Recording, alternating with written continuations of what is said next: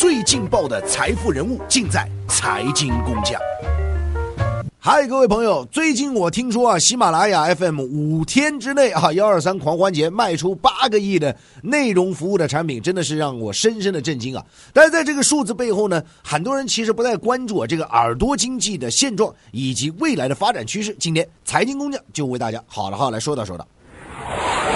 那么首先第一点呢，啊，我就要来说说这次啊，我对于这个喜马拉雅五天大卖的这样一个看法啊。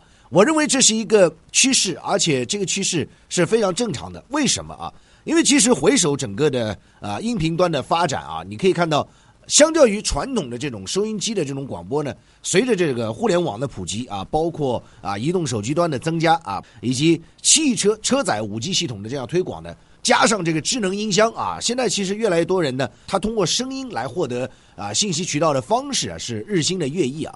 那么在这样一个人群当中啊，这个基数大家要看到，现在中国有八亿多网民，那么在这个网民当中呢，有三分之一的人他是要听书的，那么这个书的种类就非常多了，各式各样的。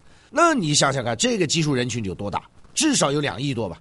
那另外呢，你可以看到。随着人们生活节奏的繁忙啊，包括有时候视觉的疲劳呢，包括你在干活的时候啊，有些怎么办呢？那耳朵你空着，耳朵空着，包括你开车的时候耳朵空着，那干啥呢？就听嘛。包括你在家里面，你在大扫除的或者做家务，你这个智能音箱开着，这就给耳朵经济提供了一个非常大的一个空间。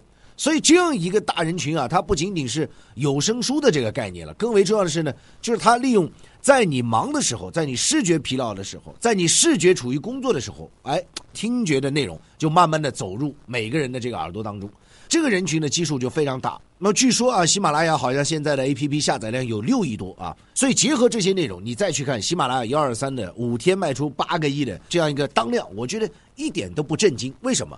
因为耳朵经济它处于一片蓝海之中。这人口基数放在这儿，加上确确实实的一些需要啊，我刚刚讲的一些生态，其实还有很多，比如说人在地铁上，那很拥挤，那现在你看到越来越多人在地铁上面插个耳机在听东西，这就是耳朵经济，它无处不在，无时不用啊，真的是现在慢慢的是形成这样。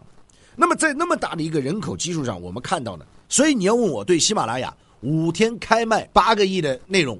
震不震惊？我一点都不震惊，我认为是非常正常，而且我认为未来的当量会越来越大。为什么？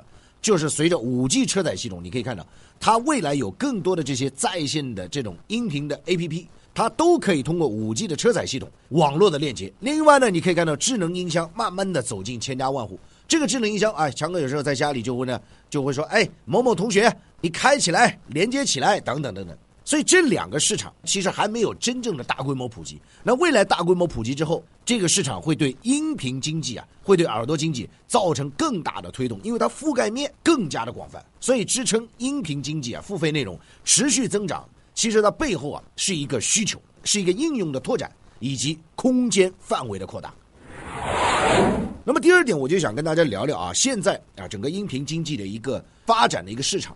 那可以说呢，现在啊，其实啊，我并不是为任何平台做广告。你可以看到，现在前三大的这个移动的音频端啊，基本上第一是喜马拉雅，半壁江山以上；第二个是蜻蜓 FM，第三个是荔枝 FM 啊。当然后面那些我们就不提了，因为后面一些你加起来也没有第三个啊，可能零头大，所以这个市场份额咱们就不提了。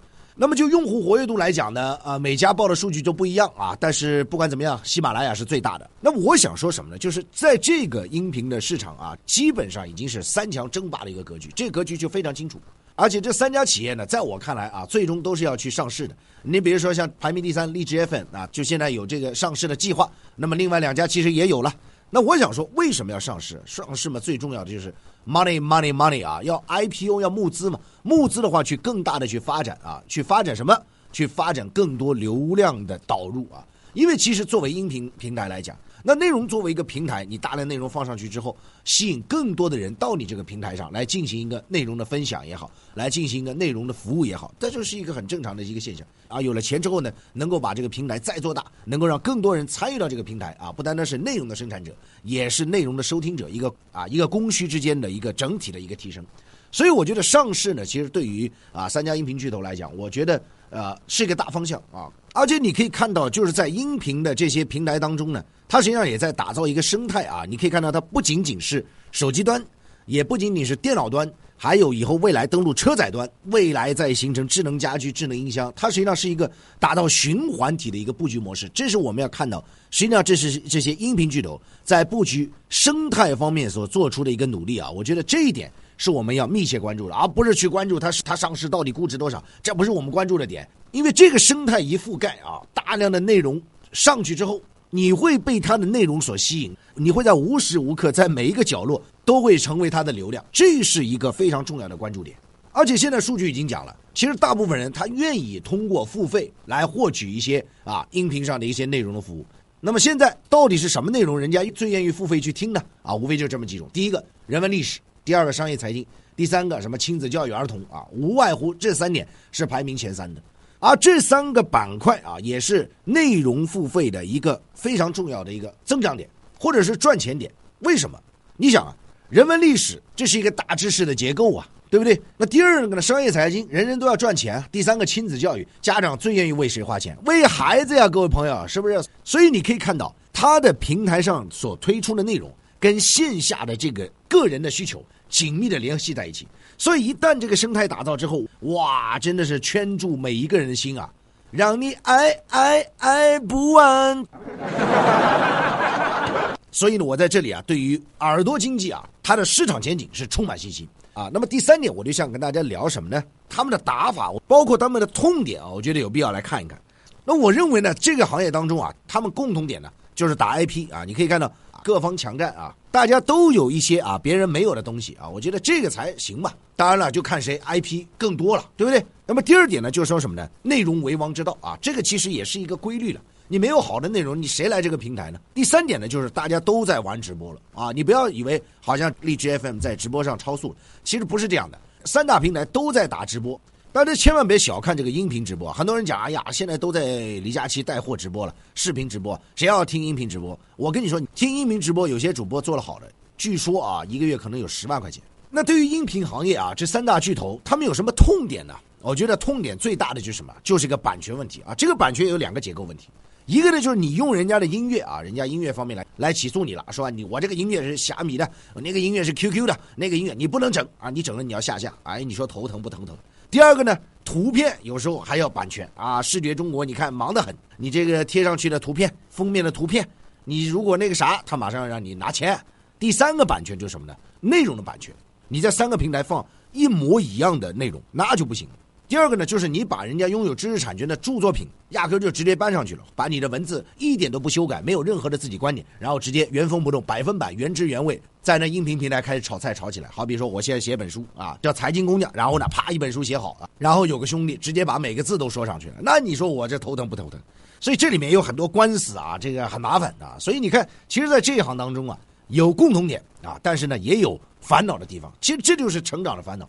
你一个平台要做大，你肯定会遇到各种各样的问题，或者说竞争的，或者说是行业啊抓共同趋于同质化，包括说追求不一样的地方，包括说面临同样的痛点，这些都可以理解。我认为这都是正常的。那就在这个过程当中呢，其实也给我们啊音频的平台一个非常重要的思考，就是我们怎么样去在打造这个平台的同时，我们把更多的优质的 IP 引入的同时，确保我们的内容独家，确保我们的素材来源是规范的。这实际上是摆在平台一个思考的问题。